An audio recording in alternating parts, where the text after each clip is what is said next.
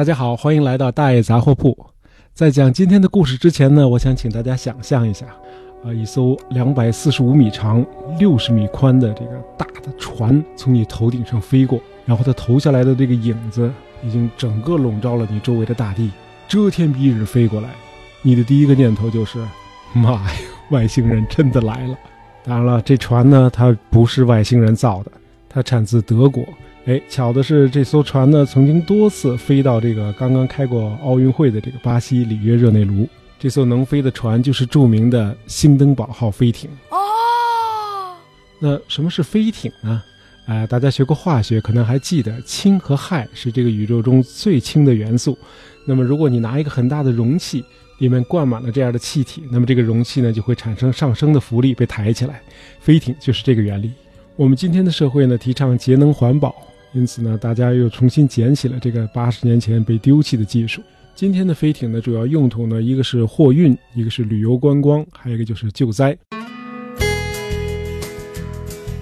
好，回过头来，咱们继续说兴登堡号飞艇。呃，兴登堡号飞艇呢，建于一九三六年三月，那时候纳粹已经在德国上台了。它的总长度呢是二百四十五米，几乎和一艘普通的游轮差不多长，相当于一架波音七四七长度的三倍半。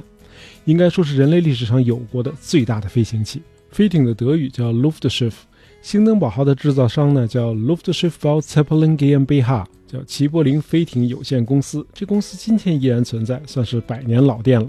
创始人叫 Ferdinand Adolf Heinrich August von Zeppelin。呃，这个人呢其实是个骑兵军官，但是后来他痴迷于制造这个飞行器。这个人很有意思，他曾经用一句话来总结他的一生。他说：“Irgendwann habe ich mein Hobby zum Beruf gemacht。”就是他的业余爱好最终就转变成了他的主业啊。一九二九年七月，这家公司生产了 Graf Zeppelin，叫齐柏林伯爵号。这个飞艇呢，实现了人类第一次环球飞行。德国媒体当时骄傲地说：“让英国人在各大洋驰骋吧，我们已经占据了天空。”好，齐柏林飞艇公司百年来制造的最引以为豪的飞艇，就是刚才提到的真正的空中巨无霸 Hindenburg 兴登堡号，由戴姆勒奔驰公司提供的四台水冷十六缸柴油发动机驱动。啊，太专业的，估计大伙儿不爱听了，咱们就说说这个飞艇的内饰啊。艇内设有二十五个客舱，五十个床位。一九三零年冬季改装后，床位增加到了七十二个。客舱里头有冷热自来水、折叠式的洗浴盆，有豪华的餐厅，休息室里一度还有钢琴。最令人匪夷所思的是，这个兴登堡号飞艇的巨大气囊里头可是有二十万立方米的非常易燃的氢气。可人德国人胆儿大，居然在艇内搞了一个吸烟室，啊，不怕，弄俩密闭门，保证这烟头不带出去就成。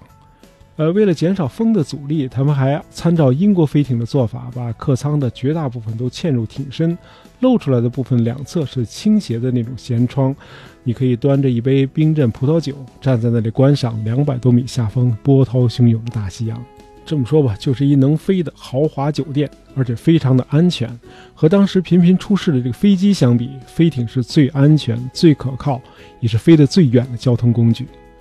兴登堡号的两条国际航线，一条是从德国的法兰克福到美国新泽西州的这个 Lakehurst 海军基地，另一条是前往这个里约热内卢。一九三六年一年，兴登堡已经飞了十趟美国，八趟里约了，运送了一千六百多乘客，飞行时数达到了三千小时。从德国的法兰克福到里约，平均需要飞行一百一十二个小时；去美国的新泽西，一般需要五十九个小时；返回德国更快。因为和气流的方向是一致的，所以只需要四十七个小时。结果，一九三七年五月六日那次赴美航行用了整整七十一个小时，比预定时间晚到了整整十二个钟头。那天天气非常糟糕，一直在下雷阵雨。呃，兴登堡号抵达新泽西州的这个 Lakehurst 之前呢，很多的摄影和摄像记者都准备离开了。哎，这里要说一句，虽然早就不是首航了。但是美国记者每次对待飞来的这个兴登堡号，还是跟这个贵妃省亲一样予以隆重的接待，毕竟是人类最大的飞行器嘛。呃，五月六日这天呢，虽然这个雷阵雨还没有完全停息，仍然有五架摄像机对着这艘缓缓飞进的大船。傍晚七点二十五分，飞艇已经降离地面不到一百米了，两根这个着陆绳被抛了下来。这时候，面对这个飞艇左舷的地面目击者，看到这个飞艇的垂直尾翼附近突然出现了火苗，火迅速蔓延到了右舷，显然艇内那十六个氢气囊正在一个一个的被点燃。紧接着传来两声爆炸，艇尾顿时失去浮力，开始下落。硕大的星登堡号落地后，瞬间变成了一团大火球，所有的人都发出尖叫声。整个过程只有半分多钟。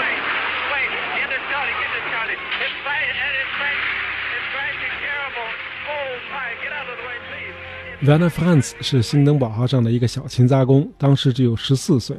空难发生时，他正在把洗好的盘子放到架子上，这时架子突然倒了下来，地面剧烈晃动，他自己也摔倒在地，并且撞开了盥洗室的门。紧接着门又被反弹回来，事实上门不是被弹回来的。这时候，一团和天花板一样高的烈火一下子就冲进室内。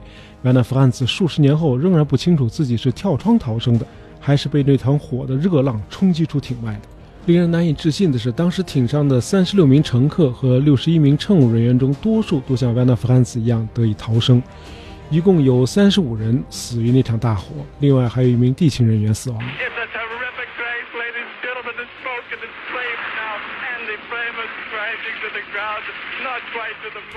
事故发生后，德美两国分别组织各自独立的调查团调查事故原因，结果是他们只拿出了被认为是最接近真相的结论。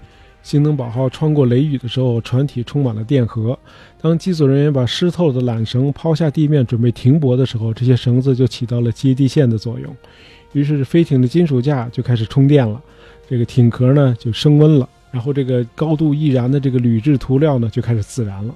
还有一种可能性呢，是在降落之前，星登堡号做了一次急转弯，所以这个固定的钢缆的断裂划破了这个气囊，氢气就外泄。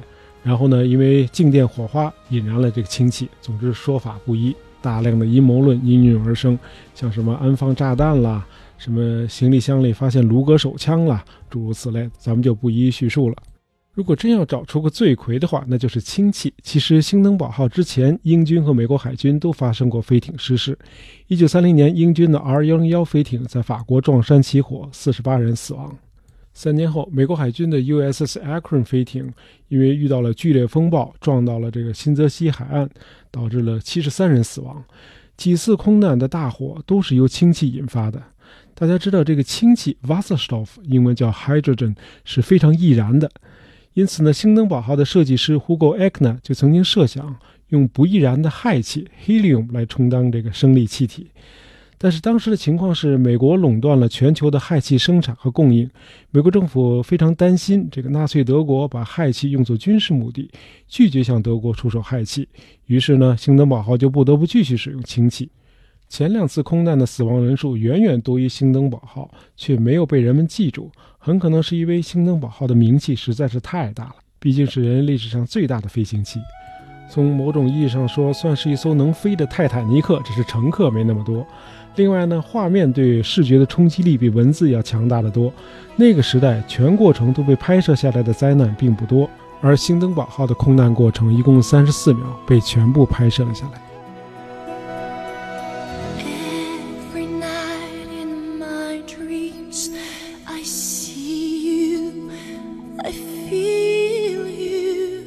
最后说个小插曲。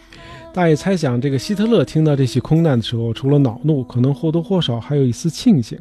是这样的，兴登堡号刚竣工的时候，纳粹宣传部长戈贝尔曾经建议把这艘人类历史上最大的飞艇命名为 Adolf Hitler。